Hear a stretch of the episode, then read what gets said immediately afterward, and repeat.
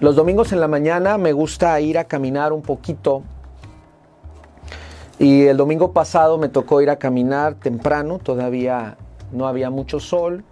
Y me tocó ver un accidente y era que una persona había conducido en estado de ebriedad y se había, eh, había chocado a un carro que estaba ahí, eh, parado, estacionado y lo estaban sacando de, detrás de todos los eh, fierros retorcidos.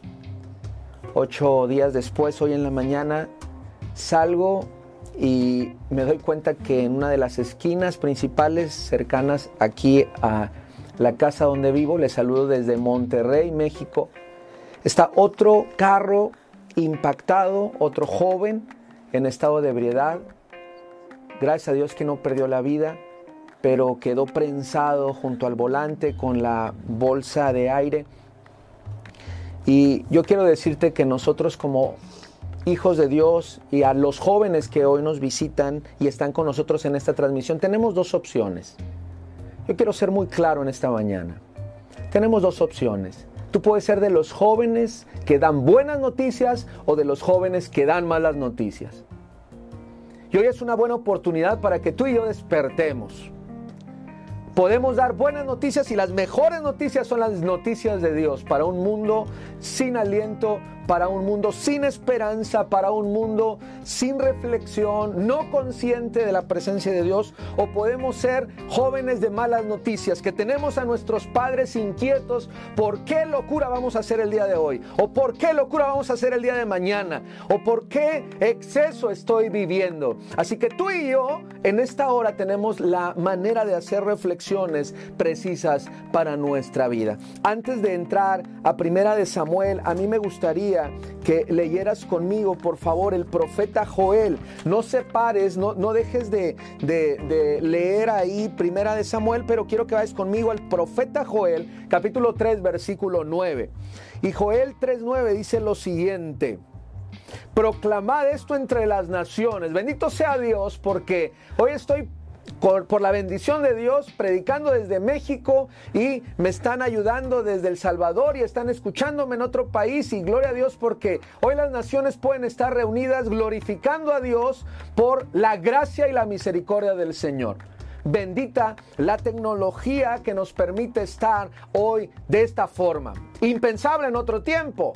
Pero hoy tenemos esta oportunidad de hacerlo. Proclamar esto entre las naciones, proclamar guerra, despertar a los valientes, acérquense, vengan todos los hombres de guerra, dice el Señor. ¿Y sabes qué? Esa es una palabra del profeta Joel y está diciendo una realidad. Muchos de los valientes están dormidos.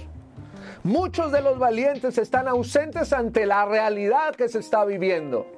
Muchos de los valientes no se dan cuenta del tiempo en el cual estamos viviendo y es un tiempo de guerra. Y creo que muy bien se refleja esta palabra para nosotros. Creo firmemente que detrás de estos dispositivos, detrás de esta pantalla, hay muchos valientes, hombres y mujeres, que están despiertos ante la realidad de Dios.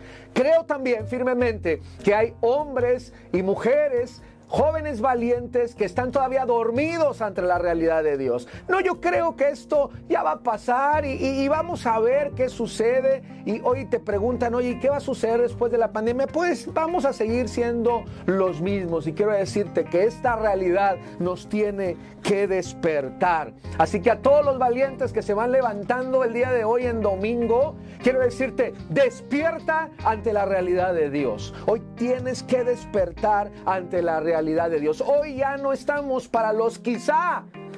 Quizá pueda pasar, quizá tendrá que ser, quizá hoy es el tiempo de las acciones, del ya. Voy a ver al menos seis o siete quizás a lo largo de dos capítulos en los cuales tú y yo tal vez nos vamos a identificar tenemos al primer rey de Israel llamado Saúl. Tenemos al primer rey que está siendo puesto no por Dios, sino por el pueblo. Y el capítulo 13 de primera de Samuel dice lo siguiente, había ya reinado Saúl un año y cuando hubo reinado dos años sobre Israel, ve conmigo a la palabra, dice, escogió luego a tres mil hombres de Israel, de los cuales estaban con Saúl dos mil en Micmas y en el monte de Betel y mil estaban con Jonatán en Gabá de Benjamín y envió el resto del pueblo, cada uno a sus tiendas hasta ahí. Quiero decirte que el primer rey está enlistando al primer ejército. Antes no había un ejército instituido en Israel. Eh, Saúl está llamando a los primeros soldados y los está llevando al regimiento. Y son solamente tres mil. Está despertando a tres mil y a los demás los está regresando a su casa. Dos mil se están quedando con él y mil se están quedando con el príncipe de aquel pueblo. Y este es Jonatán. Y Jonatán atacó a la guarnición de los filisteos que había en el collado y le oyeron los filisteos e hizo Saúl tocar trompeta por todo el país y diciendo, oigan los hebreos y todo Israel oyó que decía, Saúl ha atacado a la guarnición de los filisteos y también que Israel se había hecho abominable a los filisteos y se juntaron y se juntó el pueblo en pos de Saúl en Gilgal. Hasta ahí. Quiero decirte algo en esta mañana de domingo. Si no haces nada, no va a pasar nada, ¿ok? Si no haces nada, no va a pasar nada en tu vida. Y menos dormido y ahí con tu almohada, menos va a pasar algo. Así que la palabra de Dios hoy nos está mandando a que nos levantemos y el primer quizá es, oye, y quizá me levante y sea valiente. Y si quizá despierto, y si quizá doy un paso adelante, o mejor quizá me quedo. Jonatán era un príncipe de acción, no era el príncipe de, las, eh, eh, de los castillos estos de Disney, no, era un príncipe que le gustaba y era valiente y, y iba a la guerra, iba a pelear. Saúl era lo lógico que él pudiera comenzar esta incursión porque tenía dos mil soldados, pero no es él el que empieza, empieza el que tiene menos soldados y empieza el más valiente empieza Jonatán. Así que él está comenzando y se mete a la cueva y se mete a la boca del lobo y empieza a invadir a los filisteos, el famoso eh, enemigo histórico de Israel. Yo quiero decirte que hoy no podemos quedarnos quietos ante todo lo que estamos viendo. Nos podemos quedar tan quietecitos, pero quiero decirte que el, león, el, el enemigo anda como león rugiente buscando a quien devorar. Y tú y yo necesitamos levantarnos ante esta realidad de decir, yo tengo que esforzarme y yo soy parte del ejército de Dios y tengo que despertar ante esta realidad. Es tiempo de ser valientes. Hay mucho, hay mucho de lo que se está haciendo en contra del reino de Dios y tú no puedes quedarte ahí inmóvil. Bendigo a Dios por estos organizadores benditos que están haciendo este tipo de actividades y este tipo de transmisiones ante presupuestos, hermanos, que no tienen nada que ver con lo que se hace en el reino de las tinieblas, con presupuestos de millones de dólares para poder atraer la atención de nuestros jóvenes. Pero aún así, nosotros no confiamos en los ceros, confiamos en el Señor de los ejércitos. Así que es tiempo que te levantes.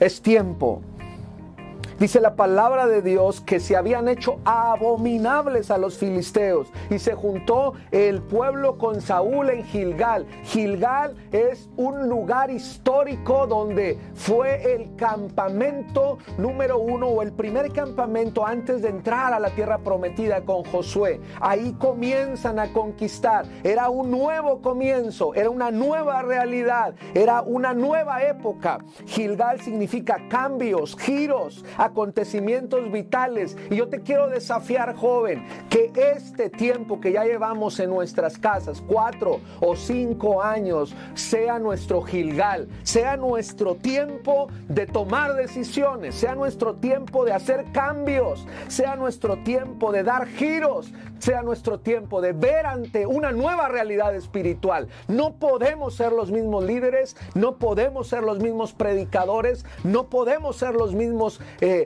hijos, hijas, siervos de Dios. Así que quiero invitarte a que hoy te tomes de tu Gilgal que Dios te está poniendo en este tiempo y te levantes. Y tal vez en la valentía vas a ser abominable para el mundo, pero vas a agradar a Dios, al Rey de Reyes y Señor de Señores. Hoy queremos tener un tiempo, un, pie en el mundo y queremos tener un pie en, en, el camino de Dios y queremos ser amigables con los dos. Quiero decirte que no se puede. Hoy te tienes que decidir por quién es el amo de tu vida, quién es el Señor de tu vida. Hoy te tienes que decidir. No podemos estar entre dos aguas. Avanza la lectura y dice, y entonces los filisteos se juntaron para pelear contra Israel. Dice, 30 mil carros, 6 mil hombres de a caballo y pueblo numeroso con la arena como la arena que estaba a la orilla del mar y subieron y acamparon a Migmas al oriente de Bet Aben. Cuando los hombres de Israel, fíjate bien lo que dice, cuando los hombres de Israel vieron que estaba en estrecho porque el pueblo estaba en aprietos, se escondieron en cuevas, en fosos, en peñascos, en rocas, en cisternas. No sé si hoy es tiempo de atrincherarnos, o sea, el tiempo de salir a pelear en el nombre de Jesús, a levantarnos como soldados victoriosos de la cruz en el nombre de Jesús. Del lado de Israel había tres mil hermanos. Y del otro lado, dice la palabra, se juntaron 30 mil carros. Los especialistas dicen que un carro de guerra era equivalente a más de mil soldados de a pie. Así que era un tremendo ejército y se levantaron. Y entonces cuando empiezan las pruebas, cuando empiezan las dificultades, cuando empieza todo esto, dice que el pueblo empezó a temblar. Y muchos se fueron, y muchos huyeron, y muchos se escondieron. Amados jóvenes que están hoy aquí, hoy no es tiempo de escondernos, hoy no es tiempo de regresar a nuestra vida antigua. Yo no sé cuántos de nosotros, te lo digo como pastor, hay una parte importante de la iglesia que desde que comenzó la pandemia no sabemos de ella, no sabemos dónde está, no sabemos a qué se dedica, no sabemos porque ni se conecta a las transmisiones ni está y no sabemos qué está sucediendo. Espero en Dios que ellos estén estén bien y estén fortaleciéndose en el Señor. Pero este no es tiempo de escondernos ni de regresar. El segundo quizá es este, oye, cuando salen los problemas, pues mejor nos escondemos en las peñas. Cuando salen los problemas, mejor nos escondemos en las cisternas o en los fosos o en las cuevas. Cuando salgan los problemas, mejor yo me meto a mi recámara y desde allá hago como que no pasa. Y quiero decirte que sí está pasando que es un tiempo de que tú y yo podamos levantarnos, consagrarnos, bendecir a Dios, aún aunque estamos con las piernas temblando. Sé que muchos de nosotros pedimos a Dios cada día cuando salimos y decimos, Señor, líbranos de, este, de esta eh, pandemia, líbranos de este virus, libra nuestras familias, líbranos. Pero desde ahí, hermanos, tenemos que fortalecernos en el nombre de Jesús. No podemos quedarnos en la cueva. La cueva, hermanos, en la Biblia y más en el Antiguo Testamento habla de depresión, habla de tristeza, habla de querer escapar de la realidad. Cuando David está huyendo de Saúl, se va a la cueva de Adulam. Cuando Elías está escapando de Jezabel, se va a una cueva y todos ellos parece que van y se encierran para poder tratar de disimular que no pasa nada. Y quiero decirte a todos esos jóvenes que están batallando en este tiempo por una tristeza, depresión, falta de ánimo, no le hagas más caso a eso que al Dios que nos fortalece y que nos saca adelante. No le debes de hacer más caso a eso, sino quiero invitarte a que no retrocedas, que no te escondas, que no te separes, que no te desconectes. Por eso esto es reconectarte. De esto se trata, de que Dios encienda nuevamente tu corazón. Así que si Dios te está diciendo algo en esta mañana, ponlo allí en, en, el chat y dile, Dios me está hablando, que me reconecte con Él, que no esté escondiéndome detrás de los quizás, sino que realmente esté refugiándome en la presencia de Él. Hay muchos que pueden en el temor esconderse. Yo lamento las historias que estamos viendo en este tiempo, porque gente se está quitando la vida porque no aguanta más su realidad. Ese no es el camino.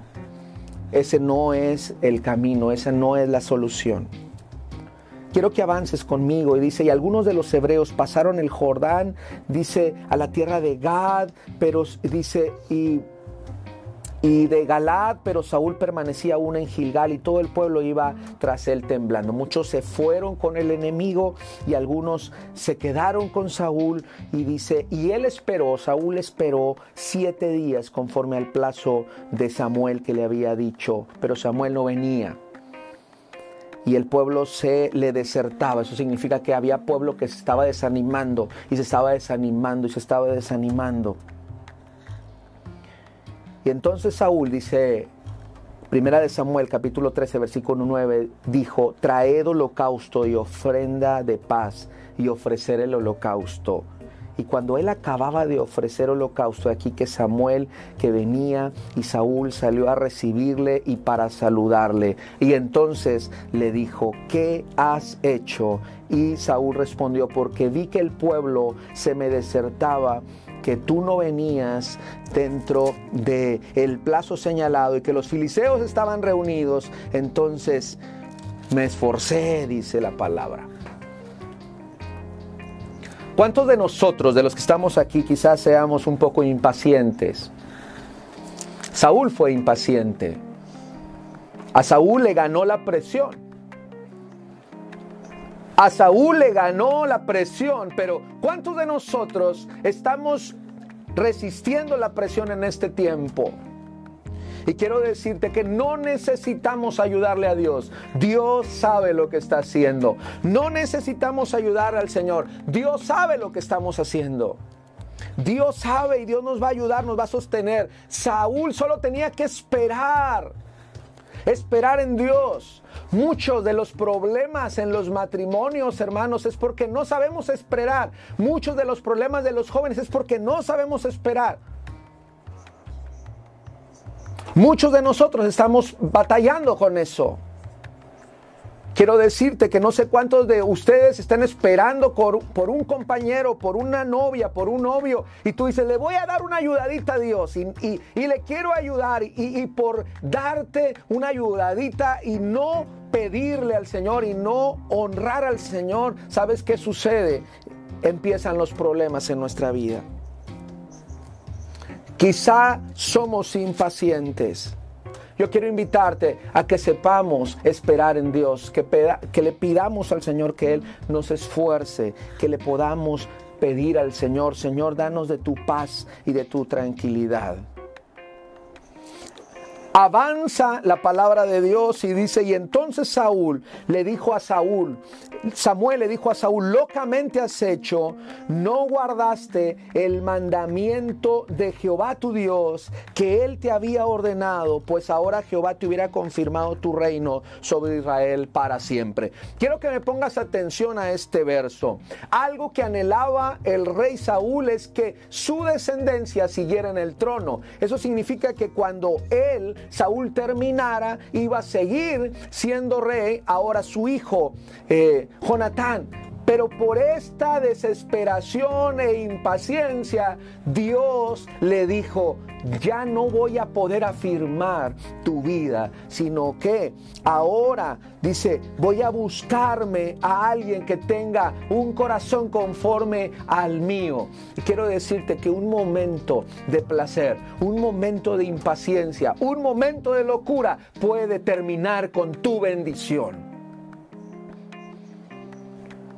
En esta semana estaba leyendo la historia de Jacob y Esaú y me sorprendía cómo por el hambre, por la necesidad de Esaú de querer satisfacer su carne, vende su primogenitura, vende su mayordomía, vende su bendición y, le dice, ¿sabes qué? Yo me voy a morir y ¿para qué me va a servir la primogenitura? Y te la doy dame el plato de lentejas. Y no queremos en el nombre de Jesús jóvenes que estén vendiendo la bendición por un plato de lentejas, que estén vendiendo la primogenitura, la corona de la vida eterna por una cerveza, por un tiempo de, de de desesperación, un, tiempo de anhelos, un tiempo de placer. Y hoy es tiempo que tú y yo, hermanos, podamos reflexionar en esta palabra. Samuel le dijo a Saúl, locamente has hecho. Hoy es importante que podamos estar en el Señor. Quizá no sea al pie de la letra. ¿Te has puesto a pensar eso? Alguien dice, ay, si eso dice la palabra, pero Dios me conoce. Y Dios sabe que yo batallo con esto. Quizá no tenemos que guardar el sábado, así como dice, bueno, quizá un poquito. Y nosotros los empezamos a acomodar y empezamos a acomodar la palabra según a nuestro antojo. Yo quiero decirte que eso no aplica para Dios.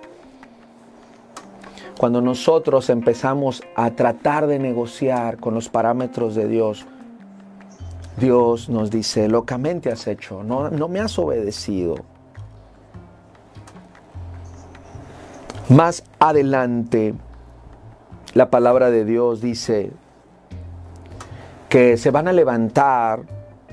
A mí me gustan mucho estos tres versos, cuatro versos finales del capítulo primero de Samuel 13. Dice, y en toda la tierra de Israel no se hallaba herrero, porque los filisteos habían dicho, ¿para qué los hebreos no hagan espada o lanza?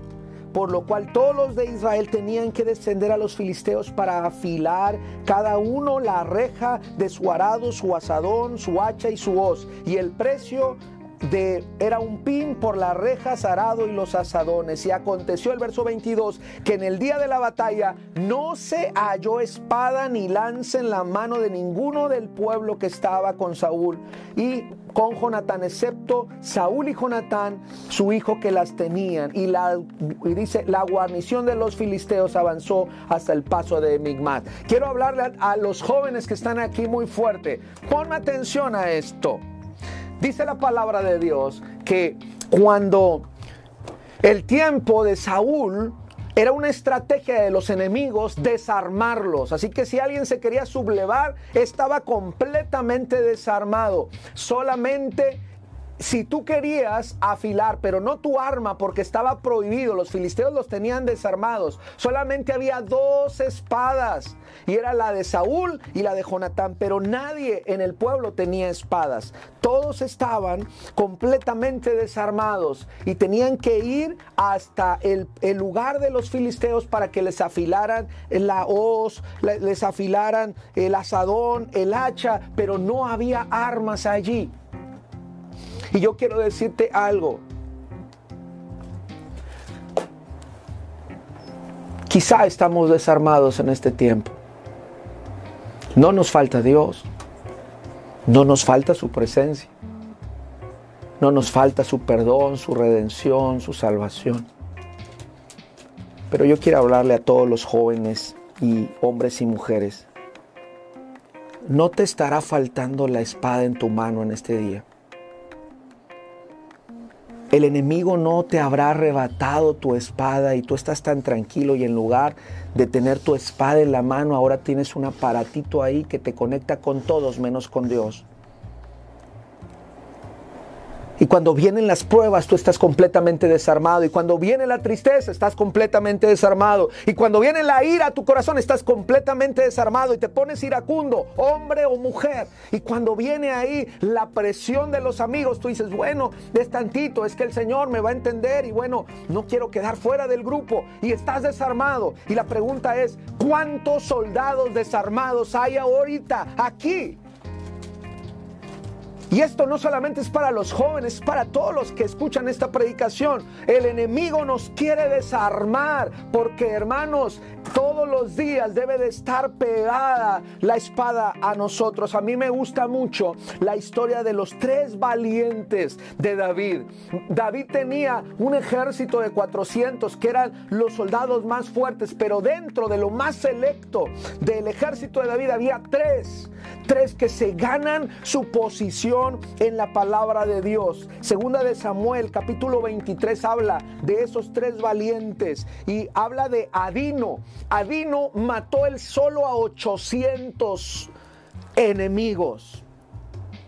Dodo Dodo es aquel que agarra su espada y de estar peleando y peleando y peleando y peleando y cuando termina la batalla dice la palabra que su espada se queda pegada a su mano.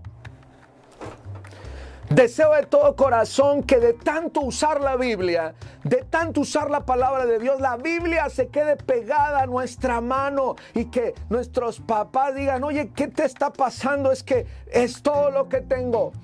Puedes perder el empleo, puedes perder un ser querido, puedes perder la vida misma, pero no te apartes de la palabra de Dios. Tiene que estar pegada a tu mano. Sama es el tercero. Dice que él solo defiende un, una heredad de lentejas. Me llama la atención porque tal vez para los enemigos un plantío de lentejas no era mucho, pero para Sama era todo lo que tenía porque representaba el sustento para su familia. Y quiero decirte que tal vez tú y yo digas, no, no tengo tanto, así que no tengo que cuidarme. Yo quiero decirte que tienes que defender la bendición que Dios te dio. Tienes que defender con temor y con temblor esta salvación que nos es dada. No podemos, hermanos. No nos pueden tomar mal parados en este tiempo. Agárrate de la palabra. Dice el capítulo 14 que vino otro tiempo y entonces Benjamín perdón, Jonatán dice, y dijo pues Jonatán a su pareja de armas, ven pasemos a la guarnición de estos incircuncisos, quizá haga algo Jehová por nosotros, pues no es difícil para Jehová salvar con muchos o con pocos. Llega un momento en que tanta historia y tanta historia y tanta historia y tanta historia que no ha sido certera ni precisa ni de acuerdo a conforme a la voluntad de Dios llega a impactarte. Y tal vez hoy digas, bueno, me voy a conectar, quizá hay algo interesante en esta transmisión. Bueno, quizá voy a leer la Biblia, quizá algo, algo bueno pueda sacar. Y, o quizá voy a escuchar algo de, de alabanza, saber qué sucede. Y yo quiero decirte que los quizá lo tenemos que erradicar de nuestro corazón. Este Jonatán con su paje de armas, con su escudero, están diciendo, vamos a subir y vamos a ir otra vez contra los enemigos. Quizá Dios quiera ayudarnos y en medio de esas dudas se mueven adelante y eso sí tenemos que reconocerle a Jonatán porque a Saúl no lo vemos moviéndose, a Saúl lo vemos con temor y nuevamente su hijo sale al quite y defendiendo a su pueblo. La historia continúa en que Dios les da la victoria y continúa diciendo que Dios confunde a todo un ejército y termina la historia donde Dios les da la victoria y se confunden. Dice que llegan a confundirse entre ellos y se matan unos a otros.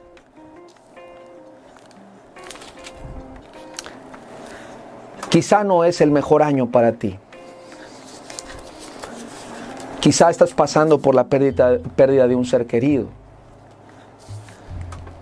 Quizá estás desanimado. Quizás ya no quieres regresar al templo porque sientes que esto ya se salió de control. Quizás piensas que nadie está preocupado por ti, ni siquiera tus seres queridos, tus papás, y tú estás sufriendo en soledad ahí en tu recámara estas crisis que te dan y ansiedad, tal vez muchos de nosotros. Pero quiero decirte que Dios sí está aquí. No podemos decir como hizo Jonatán, quizá Dios nos acompañe. Yo quiero quitarlo de un lado esa palabra y quiero decirte, Dios está aquí. Dios ha visto. Dios te puede ayudar. Dios nos puede fortalecer. Y en el nombre de Jesús yo quiero hablar a tu corazón en el nombre del Padre. Para que tú puedas en esta hora reconciliarte con Dios, reconectarte con Dios y que el Señor quite todas tus dudas. Si estás batallando con alguna duda, con algún temor, que Dios puede fortalecerte. ¿Me acompañas a orar? Oremos al Señor. En el nombre de Jesús, gracias te damos, Señor, por tu palabra.